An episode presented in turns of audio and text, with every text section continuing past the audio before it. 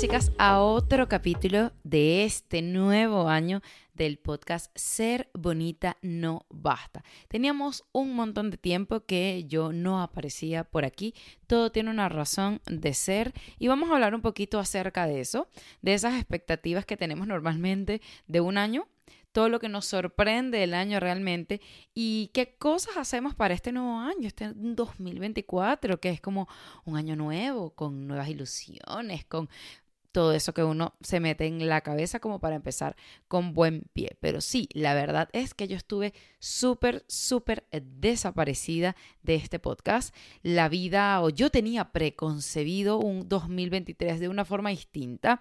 Y tengo que admitir que no fue un mal año, no fue un año en el que me fue mal, pero fue un año en el que hubo muchísimos, muchísimos cambios con los que yo no contaba, con los que yo no estaba para nada mm, preparada o familiarizada de alguna manera y las expectativas para mí de este año no fueron las que yo tenía, ¿ok? Era, fue un año bastante tortuoso, un año en donde literalmente sentía que tenía que correr una carrera de obstáculos, cosa que se atravesara, saltarla, ¿qué hago? Hago aquí, hago allá. Y fue muy agotador, muy, muy agotador. Y para que la cosa no terminara como si nada, finaliza el año, el 2023, con una peste horrenda, porque yo no sé qué pasa aquí en España, es más, acaban de salir en las noticias de que van a poner de nuevo la mascarilla en ciertos lugares claves, porque los eh, números de hospitalizaciones de personas ingresadas están aumentando de forma alarmista o alarmista, no, ¿cómo decirlo? De una forma alarmante, es la palabra, de una forma alarmante, porque hay un montón de COVID, influenza influenza B, una cosa ahí que se llama síndrome sincital de no sé qué cosa, hay gastroenteritis como si nada existiera en el mundo, gastroenteritis por todos lados, y hay unas gripes ahí todas extrañas que le están dando a todo el mundo. Yo lamentablemente caí en ese grupo, fue literalmente horrible. Hoy, hoy, y estamos a 6 de enero, Hoy es el día en el que yo me estoy sintiendo ya como si mi cuerpo descansó de la golpiza que le dieron los virus. De verdad, si me sienten un poquito lenta hoy es que bueno, todavía no estoy en mi 100%, pero no se imaginan, fue una semana tras otra y cuando medio me sentía que ya estaba volviendo a hacer yo caía con otra cosa. Horrible. No tengo ni idea de qué fue lo que me dio a mí, lo que estoy segura es que no fue ni COVID, ni influenza, ni influenza B, porque me hice las pruebas. Gracias a Dios. Y aquí estoy haciendo el ejercicio de agradecimiento. Ya vamos a hablar de las cosas que quiero hacer para el 2024, pero gracias a Dios que esto solamente me dio a mí. No afectó a Irving, pero sobre todo no afectó a la bebé, que realmente era la que más me preocupaba. Sin embargo, tengo mis preocupaciones al flor de piel, porque Paola empieza el colegio el lunes, estamos a sábado. Y bueno, para las personas que no lo saben, el colegio en los niños es reservorio potente de virus y enfermedades. Lamentablemente no vamos a poder hacer absolutamente nada como para evitar eso, más allá de, bueno, una buena alimentación, mantenerle su sistema inmune bien fuertecito, pero bueno, es algo por lo que ella tiene que pasar, por más que a mamá no le guste y le dé ansiedad. No por mí, insisto, sino por ella, ¿no? Porque si yo me sentía así, me da mucha angustia que ella se sienta de forma similar. Pero bueno, vamos a hablar un poquito del 2023 y quiero hablar con ustedes, a ver, ¿qué hacen ustedes en este año eh, nuevo? ¿Qué rituales tienen? Estoy leyendo un libro de Robin Robin Sharma es mi autor favorito. Mm, y me encanta la forma en cómo él te expresa diferentes alternativas para que puedas sacar el mayor potencial que tienes. Yo no sé si ustedes se ponen a pensarlo, pero yo sí me pongo muy metafórica y desde siempre me pongo muy reflexiva acerca de mi vida y empiezo a pensar que yo tengo 36, este año cumplo 37. Si tengo mucha suerte, mucha suerte, estoy por la mitad de mi vida. ¿Y por qué digo mucha suerte? Porque hay muchísimas personas que no llegan a cumplir ni siquiera 60 años. Mi mamá murió con 63 años. Entonces, entender que ya pasó la mitad de tu vida y que de algo tienes la seguridad es que de, de que te vas a morir. Y sonará alarmista, pero es la verdad. Eso es lo único que puedes tener seguro de que te vas a morir. Puede ser ni Dios lo quiere en una semana, en seis meses, en un año o puede ser en 50 años más. 60 años más y que lleguemos todos viejitos así de 100 años, 120 años, como yo siempre he dicho que quiero llegar, a los 120, 130 años. Pero la verdad es que el tiempo pasa y nuestro tiempo aquí está contado. Y eso es algo que yo me repito constantemente en estos momentos de reflexión en donde digo, ¿cómo estoy viviendo mis días? ¿Cómo estoy viviendo esos momentos? Y todos los días intento hacer ese ejercicio y cada vez tengo más la necesidad de, de, dentro de estos días, de dentro de esta vida, vivir una vida con significado. Y ojo, lo que tiene significado para mí puede ser algo que no tiene absolutamente ningún tipo de significado para las demás personas. Por eso es tan importante conocerse bien. Pero para mí es súper, súper importante tener muy claro quién soy, qué me hace feliz, cómo quiero vivir mi vida sabiendo que dentro de más temprano que tarde, porque el tiempo pasa volando, pues ese tiempo será finito. ¿Y qué quiero hacer yo? Entonces les voy a explicar un poquito. ¿Qué hago yo normalmente? Yo normalmente hago mis metas, yo hago mi vision board, yo sí lo hago. La gente le encanta ponerle un matiz mágico y le encanta a otra gente desmeritar ese matiz mágico. Entonces tenemos la pelea en la gente por todos lados, ¿no? Como que hay los que no creen en eso, que ridiculez, por favor, jajaja, y los que sí creen en eso, wow, increíble, maravilloso. Muchachas, más allá de la fe la intención y la fuerza que tú le pongas, porque sí creo que hay un componente importante de eso y ustedes me van a dejar en los comentarios si luego quieren que hagamos un video acerca o un podcast sobre todo eso, Vision Board y cómo hacemos esa, ese enfoque en las metas. Pero más allá de eso, es simplemente un ejercicio de visualización, de tener metas claras, metas medibles, metas realistas que me permitan enfocar mi mente en esos procesos que quiero lograr, desmenuzarlos o desgranarlos para saber qué pasos tengo que cumplir y al final de eso, pues, hacer que esas metas se cumplan. ¿Por qué? Porque algo tan simple. Yo tengo en mi vision board de que yo quiero tener ahorrado para, por decirles algo, dentro de seis meses estoy inventando 3.000 euros ahorrados.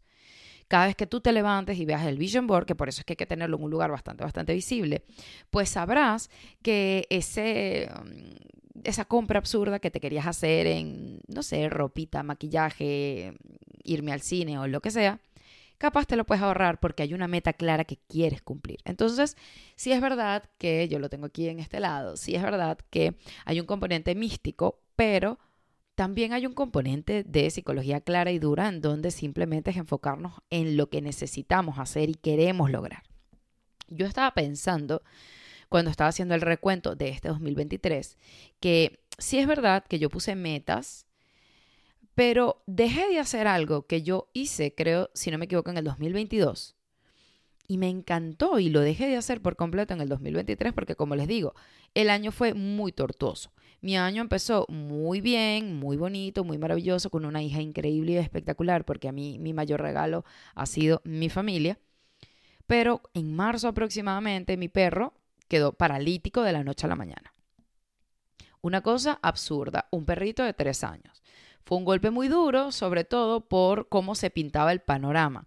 El panorama se pintaba de que iba a ser un perro que iba a sufrir, iba a ser un perro que no iba a poder controlar esfínteres. Yo tenía la bebé pequeña que apenas, eh, que todavía estaba gateando. Eh, Berlín, mi perrito, se hacía encima.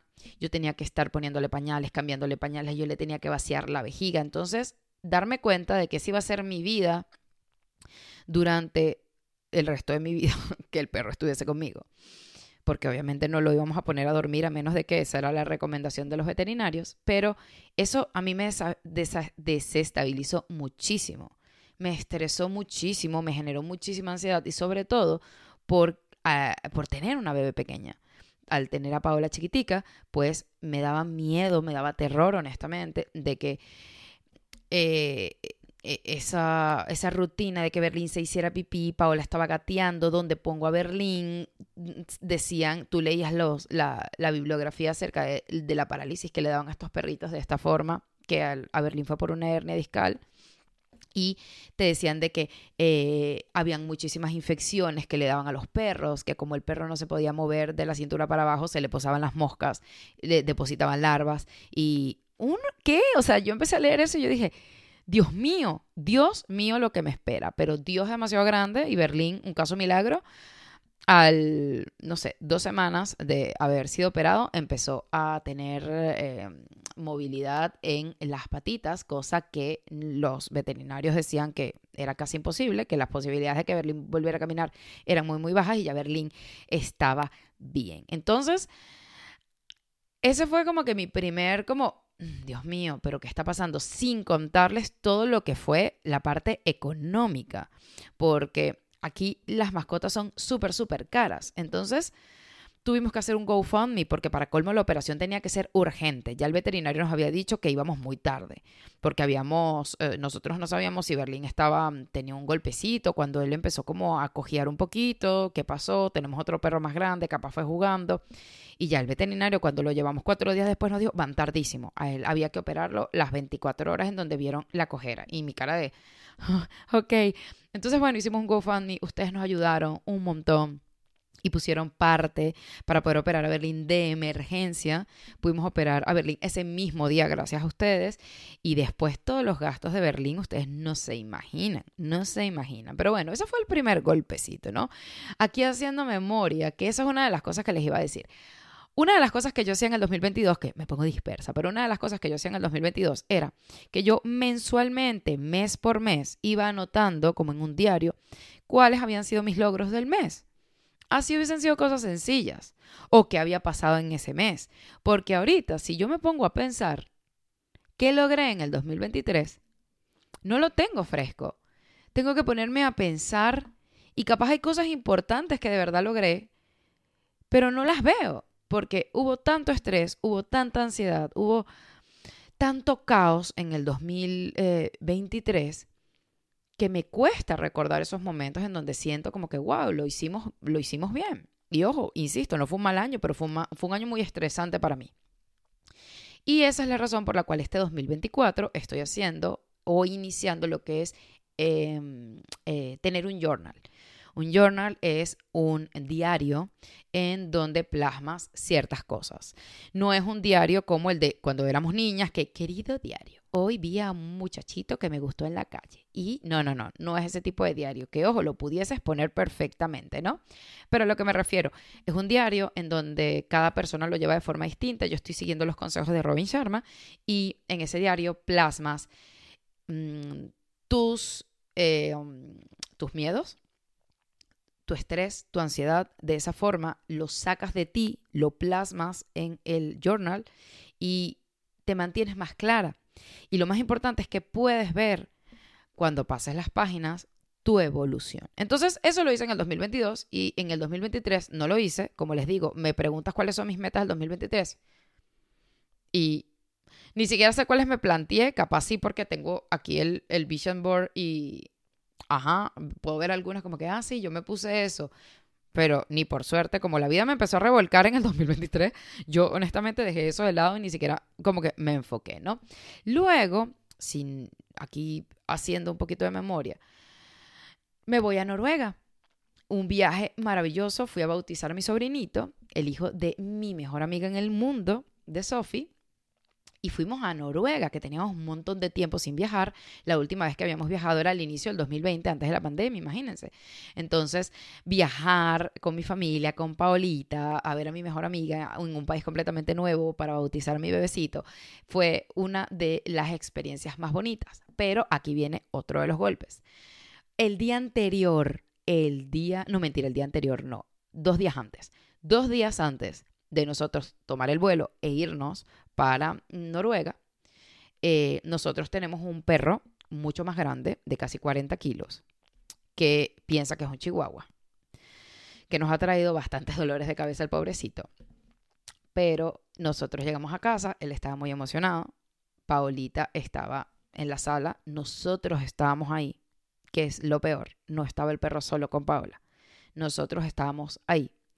Irving, conociendo cómo es Becker y que se emociona y que no mide su fuerza, tenía las manos así cubriendo como a Paola Y Becker, en una emoción, se le escabulló a Irving en cuestión de segundos por debajo de los brazos. Le dio a Paola. Paola literalmente cayó, o sea, le quitó como los pies del piso, cae de platanazo en el, en, en el piso, pues, donde estábamos. Pega la cabeza, es lo primero que pega, de frente. Y cuando mi esposo levanta a mi bebé, mi bebé tenía todo esto lleno de sangre. La cara entera, no se le veía ni siquiera la magnitud de la herida porque era sangre, un chorro por todos lados. Em, eh, esas son las típicas cosas que te marcan como mamá. Ella tenía un body blanco porque era verano, un body blanco como de, de tiritas, todo el body blanco lleno de sangre. Cuando él la levanta y yo le veo el, literalmente el chorro de sangre cubriéndole toda la cara y la cabeza, mi esposo voltea, me mira y me dice, Valeria. Y yo lo que hice fue, mira, o sea, yo agarré, es que se me corta incluso la voz. Obviamente no voy a llorar aquí, me voy a contener, pero recordarlo, además que lo tengo muy, muy vivo, yo lo que hice fue agarrar a mi hija, eh, eh, yo se la quité a Irving, me fui corriendo al kit de primeros auxilios, agarré gasas estériles que yo tenía en casa, las abrí, se las puse a Paola sin ver ni siquiera la magnitud. Yo simplemente frené la hemorragia, nos fuimos, estaba cayendo un, un palo de agua, como le decimos en mi país, que ustedes no se imaginan la cantidad de lluvia, de, truenos. Entonces yo me la llevo así, ella gritaba porque claro, imagínense, le duele el, la cantidad de sangre, yo le tengo la mano presionada para poder... Em, eh, cortar la hemorragia y la bebé grita y grita. Nos montamos corriendo en el ascensor, mi esposo llorando, ay no, qué horrible, mi esposo llorando. Yo le decía, necesito que te calmes porque tú eres el que vas a manejar.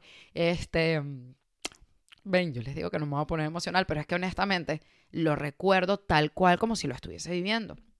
Él iba llorando, yo iba, bebé, mi amor, cálmate, no pasa nada, mami está aquí, tranquila, ya vamos a llegar. Corrimos al hospital y bueno, eh, tuvo un, traumatismo cráneoencefálico que este, por ese golpe que, que, le dio Becker, se le hizo un gran morado, una gran hematoma, y resulta que cuando logramos quitar la venda, que yo la quito porque ella estaba toda llena de sangre y yo no quería quitar la mano de la venda, ¿no? Presionando a la bebé porque tenía miedo de que cuando yo quitara la mano, pues em, siguiera saliendo sangre, ¿no? Cuando eso pasa, usted presiona hasta que llegue al lugar donde le van a brindar algún tipo de auxilio, en este caso al hospital pero yo medio levanto la mano y veo que la gasa estaba toda blanca y solamente había un puntico rojo en el medio. Entonces yo dije, bueno, a ver, entonces no estamos hablando de una hemorragia, porque la gasa estuviese enchumbadísima de sangre. Entonces yo lo que hice fue levantar un poco la gasa para yo poder ver mientras íbamos corriendo para el, para el hospital. Resulta que justo por muy mala suerte, en el momento, en el lugar en donde cae Paola con la cabeza, había un pedacito de madera de nuestro piso levantada y la corta. Eh, no fue una herida de que se rompió la cabeza, ¿no? Fue una herida, eh, fue como ¡ping! Un puntico ahí en, en, en la frente. No necesito ni siquiera puntos. Le quedó una marquita chiquitica, pero no necesito puntos ni absolutamente nada porque em, fue como que muy puntual, ¿no? Pero ese fue otro momento que honestamente me marcó por completo. O sea, fue un subidón de estrés y le estoy contando como que esas cositas que más me quedaron marcadas porque si hubiese llevado mi journal y si hubiese llevado mi diario, pues hubiese tenido un poquito más de conciencia de todo lo que viví y eso es, algo, eso es algo que, que me llama mucho la atención y esto pasa tanto con los momentos buenos como con los momentos malos. Estamos tan corriendo para poder sobrevivir día a día semana a semana, mes a mes, que estamos en automático, no sabemos ni siquiera lo que estamos viviendo. Se acaba el año y tienes que hacer demasiado ejercicio mental para poder recordar lo que viviste. Y así se van pasando momentos increíbles, así se van pasando el crecimiento de tus hijos, el tiempo con tu familia, con, tu, con, con el amor de tu vida, en, en el país en el que estés. Y no te acuerdas o, simplemente pasa y lo olvidas porque estás tan, tan en automático que eh, pues lamentablemente esas cosas pasan y no quedan en ti o tu cerebro lo olvida. Entonces, ese fue otro de los momentos para mí muy impactantes, muy duros. Bueno, lo pueden, se pudieron haber dado cuenta que lo recuerdo y igualito, o sea, me pongo a llorar porque la recuerdo, su carita toda llena de sangre, ella me miraba mientras que yo la tenía así en emergencia. Créanme, horrible, horrible. Y después de eso, pues la ansiedad porque lamentablemente mm, eh, Becker, que fue ese perrito que nosotros adoptamos, nuestro perro grandotote, es un perro que él no quiso hacerle daño a Paola, sino que es un, un monstrico de perro, porque es muy grande. Entonces es un perro que con hacerte así, ¡ting! te puede bombear al niño a la quinta esquina de la casa. Entonces eso generó también mucho estrés en mí, tener que estar muy pendiente. Si la bebé estaba aprendiendo a caminar, Becker para afuera, dejar a la bebé sola, eh, teníamos que ir con mucha calma a la casa como para que él no se emocionara. Estrés, estrés, estrés, porque sí es verdad que era lo que yo hablaba con mi esposo, sí es verdad que salimos muy baratos porque aunque fue un golpe seco en su cabecita, tuvo este traumatismo, tuvo eh, eh, ese hematoma horrible, le hicieron un montón de exámenes, tuvo esa hemorragia, no pasó a mayores, como me decían los médicos, pudo haber sido muy distinto, pudo haber sido mucho más grave. Entonces, bueno, eh, ahí empezamos a plantearnos como que, ¿será que somos la familia ideal para Becker? Porque tampoco es el chiste tener al perrito aislado o que el perrito no pueda correr, porque es un perro extremadamente grande, extremadamente pesado, eh, extremadamente activo. Eh, con demasiada energía. Entonces empezamos a plantearnos que si el perrito tenía, nosotros éramos una familia ideal para él o no. Por nosotros y por él, realmente. Entonces eso era otro estrés más, ¿no?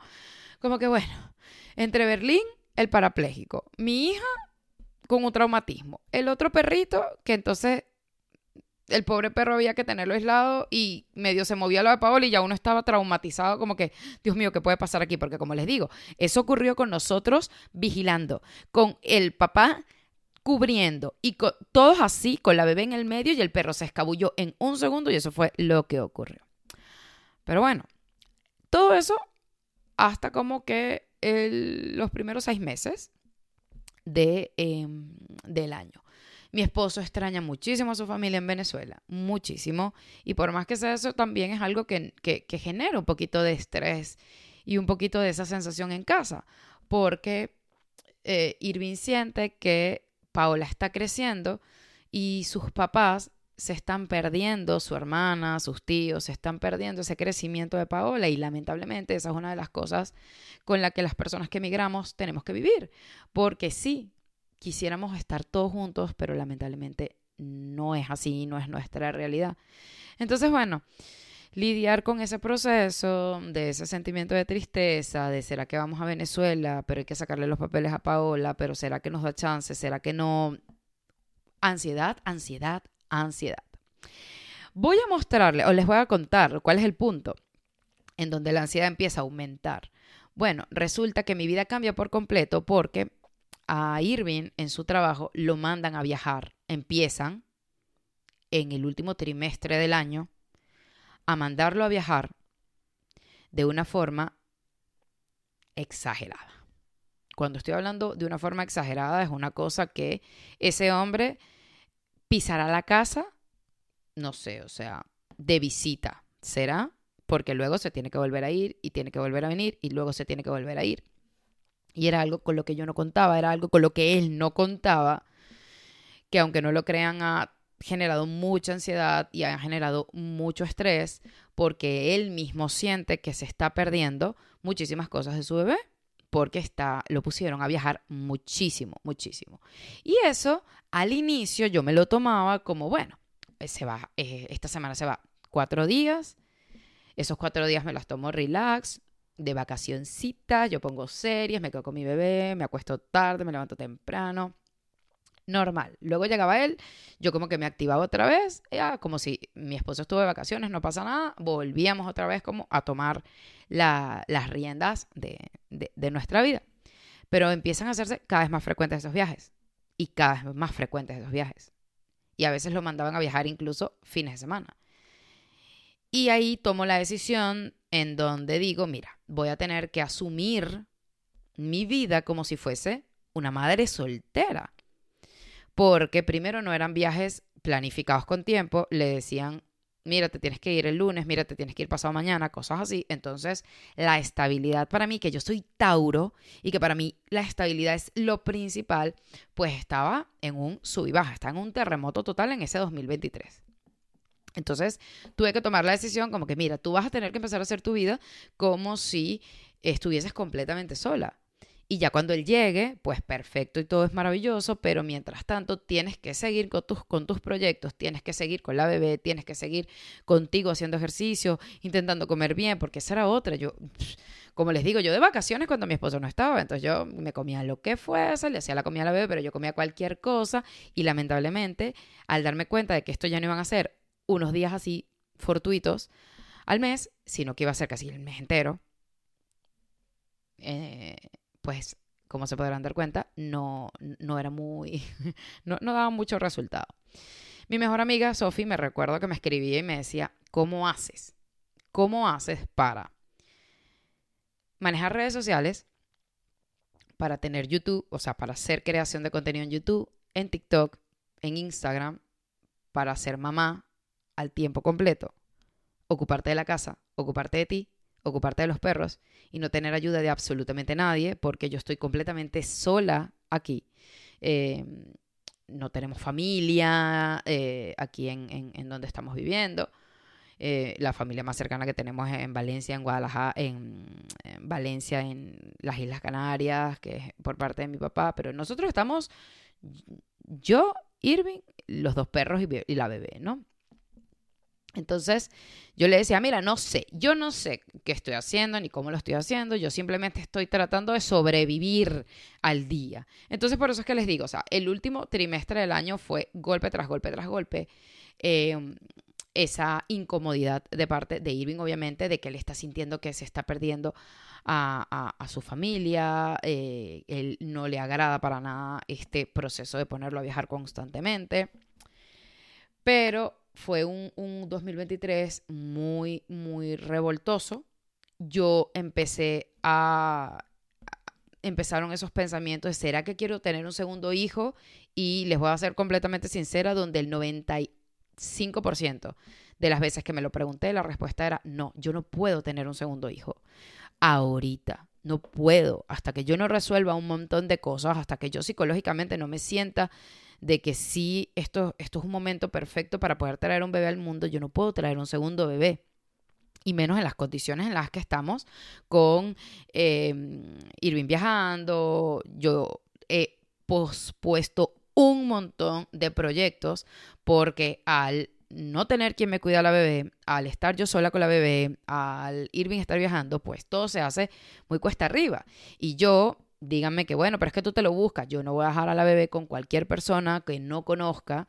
Y esa fue la razón por la cual decidimos, bueno, Paola es una niña muy activa, Paola es una niña muy pilas, estando aquí en casa. Imagínense cómo sería desarrollar todo ese potencial que tiene mi bebé en un colegio. Y empezamos con la búsqueda.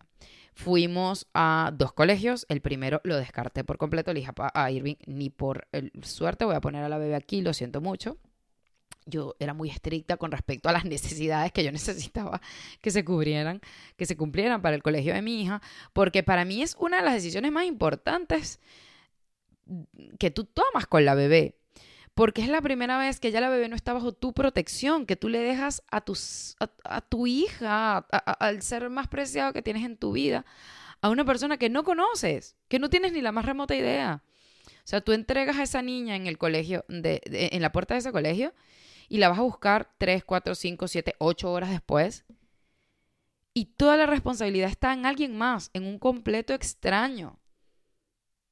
Es súper, súper, súper importante tomar esa decisión. Y yo recuerdo que lo hablaba con mis amigos papás y una de ellas me dijo, y otro de uno de ellos también me dijo, Valeria, van a ver, vas a ver muchos colegios, muchos de ellos vas a decir, no, este no es.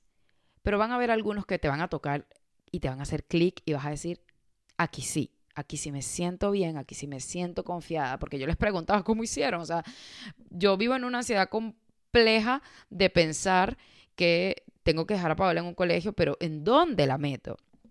Y conseguimos este lugar que eh, me da una tranquilidad enorme. Es más, tuvimos una entrevista donde le hablamos sobre, sobre la bebé, nos preguntaron absolutamente todo. Eso fue ya a finales del año porque tuvimos la suerte de que uno de los alumnitos, pues su papá le hicieron un traslado porque su papá trabajaba en una transnacional, le hicieron un traslado para, para otro país y tuvieron que sacarlo lo tuvieron que sacar y se, se, tuvieron que ir. Y fue que nos llamaron y que, mira, se quedó por cosa fortuita un cupo. ¿Será que, que, que, lo quieren para Paola? Y nosotros, claro, ya mismo. Yo le decía a Irving, reserva ya, porque eh, era bastante complicado conseguir un cupo, sobre todo en este lugar que era el que yo quería exactamente. O sea, yo no quería ningún otro, yo quería ese, ese. Entonces, también recuerdo a um, Ale, que me dijo, ella también es creadora de contenido y vive en Brasil ella me dijo, eh, um, encomiéndate mucho a Dios, reza mucho para que eh, um, te sientas más tranquila y te, sientes, te sientas más en paz, porque ella tiene un bebé de casi la misma edad que Paola, que te sientas más tranquila y te sientas en paz al dejar a tu bebé en manos de otra persona en el colegio. Pero te aseguro que va a ser una muy, muy, muy eh, buena experiencia para ella. Entonces, em, eso pasó también a final de año, corriendo para encontrarle un lugar a Paola, para que Paola pudiese eh, explotar un poquito todas esas cualidades maravillosas que tiene y porque yo no quería que Paola entrara al colegio directamente desde casa. Yo no quería que ella hubiese estado con nosotros en casa todos esos tres años de su vida y luego en tres años de repente la lanzaba en un colegio con niños, que hay niños de absolutamente todo tipo, eh, que yo quería que la transición fuese más suave. Mm, no me parecía a, mí y a la bebé eh, la decisión correcta. Entonces, fue lo que decidimos, empieza ahorita. ¿Y cómo cierra el año? Conmigo, con un dolor en un diente de una emergencia absurda. Ustedes saben que yo soy odontólogo. Fui obviamente corriendo a emergencia. El dolor era tan fuerte que me agarraba parte del ojo, la cara, la garganta. Irving estaba viajando. Yo estaba sola con la bebé, no tenía quien dejarle a la bebé. Cuando Irving pudo llegar, corrí al, médico, al, odontólogo, perdón. Eh, la bebé cumplía años el 13 de diciembre. Me hicieron una emergencia eh, dental el 12, o sea, un día antes. Imagínense, gracias a Dios no me inflamé ni absolutamente nada. Luego, dos, semanas antes, perdón, mentira, una semana antes de ese suceso de lo del diente, o la misma semana, ay, ya yo no me acuerdo, pero en fin, me dio una, una cosa absurda, como un malestar general horrible. Luego me dio un día que era como una fiebre horrorosa, pero no tenía fiebre porque me tomé la temperatura y no tenía fiebre, pero era todos esos síntomas de fiebre. Estuve todo el día tirada, acostada, con la bebé mami, mami, mami, yo como, Dios mío. No, no, o sea, literalmente que pensaba que me iba a morir, imagínense. Pero cuando les estoy diciendo que pensaba que me iba a morir, no se los estoy exagerando. De verdad pensaba que me iba a morir. empecé a rezar, que no me puedo reír ni siquiera bien porque todavía tengo el pecho medio raro. Entonces empecé a rezar como que Diosito, por favor, que esto no sea nada, nada grave o nada de otra cosa, porque nunca me había sentido tan mal, ni siquiera cuando me dio COVID que a mi COVID me dio, imagínense, o sea, en el 2022, casi llegando al 2023, o sea, yo estuve de racha todo ese tiempo. Y me dio porque Paola se lo contagiaron, o sea, lo agarró en el hospital, en, cuando la fuimos a poner la vacuna, lo agarró en el hospital y obviamente no los pegó a nosotros. Pero me sentía tan mal, tan mal, y de repente me siento un poco mejor Irving lo mandan de viaje otra vez y caigo. Justo Irving se va un domingo y yo el lunes amanezco brotada. Brotada les estoy diciendo por todos lados. La cara brotada como si tuviese rubiola. La cara brotada, el cuerpo brotado, las manos, las piernas. Y yo como, ¿qué es esto? No entiendo nada, no entiendo nada. Entonces fui al ambulatorio de, que queda cerca de mi casa, no me quisieron atender, que tenía que pedir cita para ir a otro lado, todo un rollo. Yo no quería llevar a Paola a, una emergencia porque estaba yo sola con Paola y obviamente eso está cundido de gente que se siente muy, muy mal y como les digo, aquí en España hay una alarma porque es un desastre la cantidad de gente que está cayendo con un montón de virus. Entonces dije, mira, voy a empezar a, quedarme aquí porque obviamente esto, esto es viral. Eh, ser una intoxicación horrible, horrible. Entonces me puse a pensar, porque ajá, ustedes saben, que yo decía, wow, qué increíble es la salud, que ya yo lo tengo muy consciente, pero lo, lo, lo reforcé en ese momento. Yo tenía presente un diciembre totalmente distinto. Estuve todo el 2023, que esa es otra de las enseñanzas, estuve todo el 2023 esperando diciembre porque ya Paola iba a estar más grande, tenía dos añitos, porque aquí en España el, diciembre se vive con mucha fuerza, con muchas fiestas, tenía un montón de planes, de ese montón de planes pude haber hecho, no sé, el 5%, porque mandaron a Irving a viajar todo el tiempo. Lo mandaron a viajar en la semana del 24 de diciembre. Hubo una tormenta, tormenta pía, y Irving se quedó varado fuera de España porque cancelaron todos los vuelos. Logramos que llegara el 23 de diciembre a tardísimo, tardísimo. Horrible, horrible. Entonces, me puse a pensar como que, wow, qué importante es la salud, porque imagínense en todo ese estrés, en toda esa ansiedad, mi esposo viajando, yo sola, con los dos perros, con la bebé de dos años y sintiendo como si me fuese a morir, con un virus absurdo que no se me quitaba por nada del mundo y que cada vez me sentía peor. Y la bebé quiere jugar contigo, tú tienes que estar pendiente de ella, eh, eh, no tienes vacaciones, no... Fue horrible, fue súper agotador. Terminé el 2023 como que ah, Dios mío, y con esa, con esa tristeza entre lo que cabe de no disfruté la Navidad. Eh, yo tenía mil planes con Paola y no pudimos hacer casi ninguno. Entonces Irving se sentía mal porque, claro, él quería estar aquí. En fin, como se pueden dar cuenta, fue un año. Y ojo, les estoy contando, todo es de lo que me acuerdo, porque ni contarles la ansiedad que generaba el, el trabajo de Irving, eh, mil cosas, que tampoco voy a ahondar mucho en ese lado porque es la vida de él y no la mía, pero ah, fue un fue súper complicado, fue muy demandante. Entonces dije como que bueno, nada, ¿qué cosas no voy a repetir en el 2024? Entonces pensé, a ver, una de las cosas que vivimos la gente aquí en España es las estaciones. Y las estaciones las vivimos con mucha intensidad. Cuando hace calor es como que, Dios mío, odio el calor. Cuando hace frío, bastante frío, porque ya hoy llega menos 3 aquí en donde yo vivo. Eh, uno como que, bueno, yo estoy harta de este frío. O sea, entonces dije, ya va, ya va. Vamos a empezar a poner orden, ¿ok? Porque estás teniendo una vida con bastante movimiento, una vida bastante ajetreada. Vamos a tener que surfear de una forma distinta todos estos obstáculos para hacerlo más llevadero. Y insisto, yo tengo, se los he dicho por aquí en este podcast, yo tengo un lema, una mujer inteligente lo logra. ¿Cómo, cómo es el lema ahora? Lo digo siempre, ahora, ajá, sí, ya. Una mujer inteligente siempre encuentra la forma. Esas palabras yo las tengo tatuadas en mi alma una mujer inteligente siempre encuentra la forma. Entonces, cada vez que yo me siento superada por algo, siempre cierro los ojos y es una mujer inteligente, siempre encuentra la forma. Yo soy una mujer inteligente y yo voy a encontrar la forma para que esto funcione. Y busco la manera. Entonces, este año, el 2024, es un año en donde siento que tengo que trabajar mucho o quiero trabajar mucho. Es un año en donde eh, quiero poner muchísimo, muchísimo en visualizar mis metas, en qué cosas me hacen feliz, en cómo hacer para que este estilo de vida que estoy llevando ahorita, que es un poquito tortuosito, em, por circunstancias ajenas a mí, que eso es lo más difícil, aprender a soltar, porque son cosas que no dependen de ti. Entonces tienes que tratar de adaptarte a la situación que te tocó, porque yo no planeé estar el diciembre entero enferma, casi que en una cama. Eso jamás en la vida hubiese sido un deseo que yo, o una idea que se me hubiese pasado por la mente a mí en un diciembre que yo estaba esperando tanto. Entonces, la vida te va a poner este tipo de obstáculos, hay que saber surfearlos, hay que saber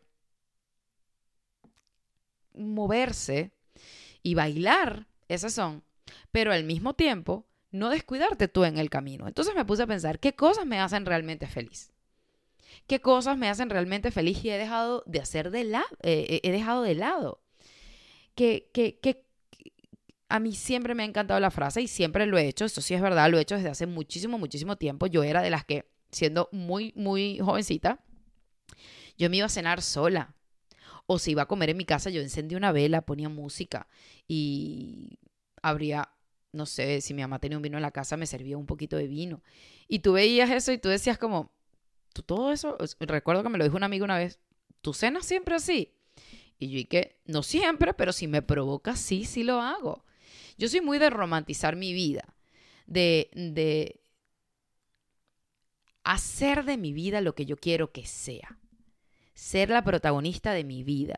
Si me encanta ver esas películas donde la persona va caminando y hay música de fondo y está por otoño y se ven esos árboles espectaculares, pues yo salgo con música porque donde yo vivo es espectacular.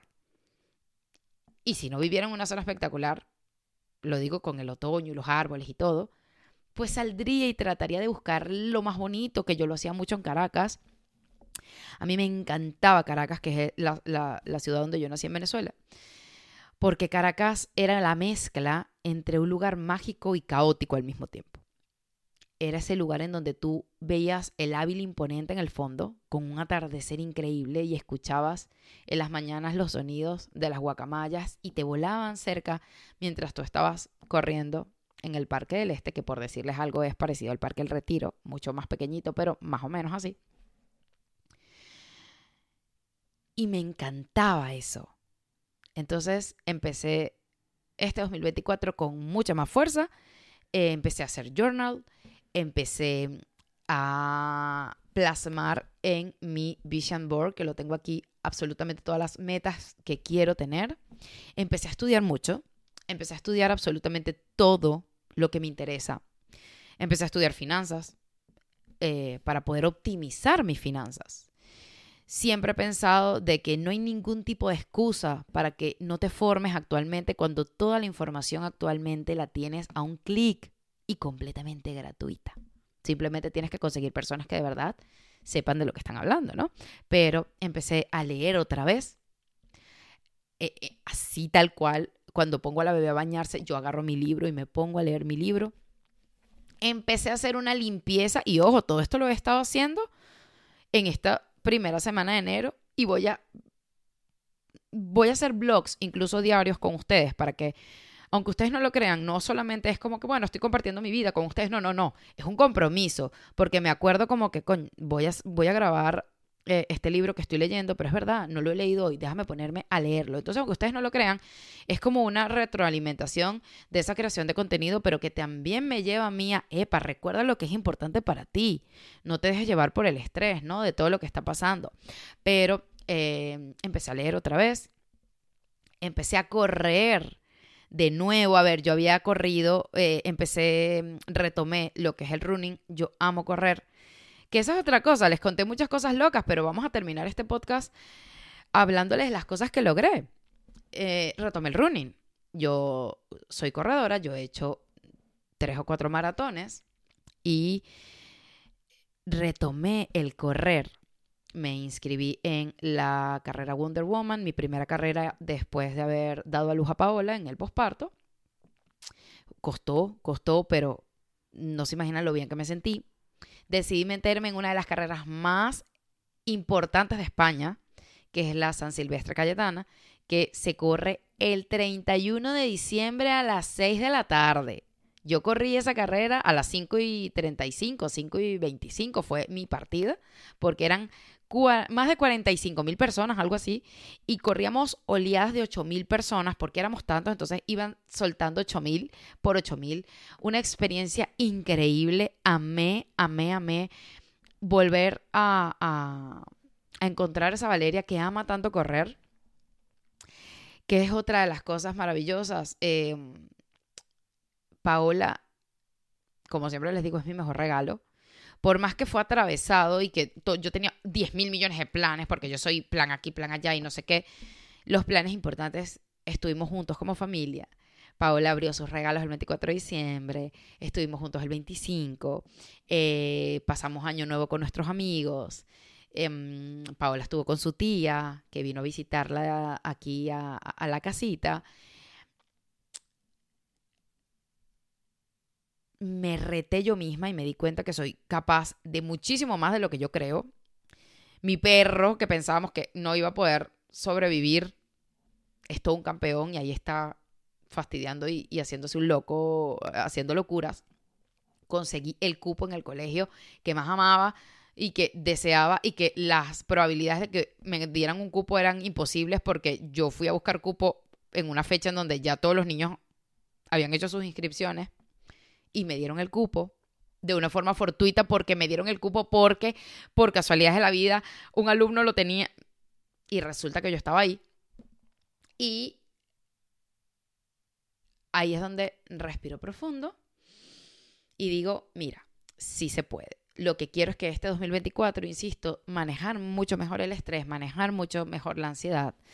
Como les digo, disfrutar mejor el camino, bajar las expectativas, porque mm, no todo pasa como nosotros queremos que pase. E incluso si somos súper disciplinados, si hacemos las cosas tal cual, si ponemos el 100% de nuestro empeño, habrán circunstancias que se escapen de tus manos porque lamentablemente no puedes controlar todo lo que pasa a tu alrededor.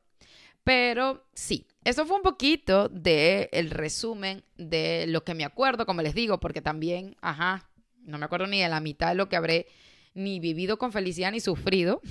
Y eso va a cambiar para este 2024, porque todo lo voy a anotar. Y porque también me parece muy bonito que Paola, cuando esté más grande, yo le pueda dejar esos journals y que ella pueda ver un poquito lo que, lo que vivió su mami, si le interesa, obviamente.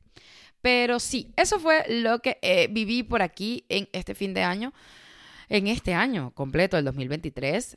Voy a hacer otro podcast, otro tema díganme si están interesadas, se los leo en los comentarios, eh, de exactamente las cosas que voy a aplicar y cómo voy a hacer para lograr todas esas metas para el 2024 que ya empezó, qué cosas son importantes para mí, qué cursos estoy haciendo y qué formación estoy teniendo para poder darle un poquito de más, de llenar esa vida con las cositas que me hacen feliz. Pero aunque no lo crean, estoy muy, muy, muy feliz de estar aquí con ustedes otra vez. Mi bebé está durmiendo ahorita, está haciendo una muy buena siesta y me está permitiendo poder estar con ustedes en este podcast. Les mando un beso enorme. Gracias de verdad por estar aquí en este proyecto que empezó en el 2023. Dios mío, por favor, otra cosa maravillosa. Este podcast, Ser Bonita No Basta, empezó y lo di a luz en el 2023.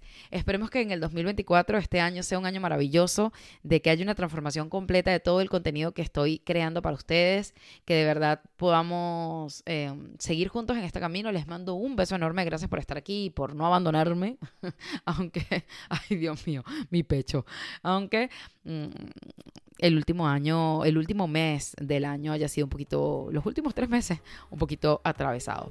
Les mando un beso enorme y nos vemos en otro capítulo de este podcast Ser Bonita No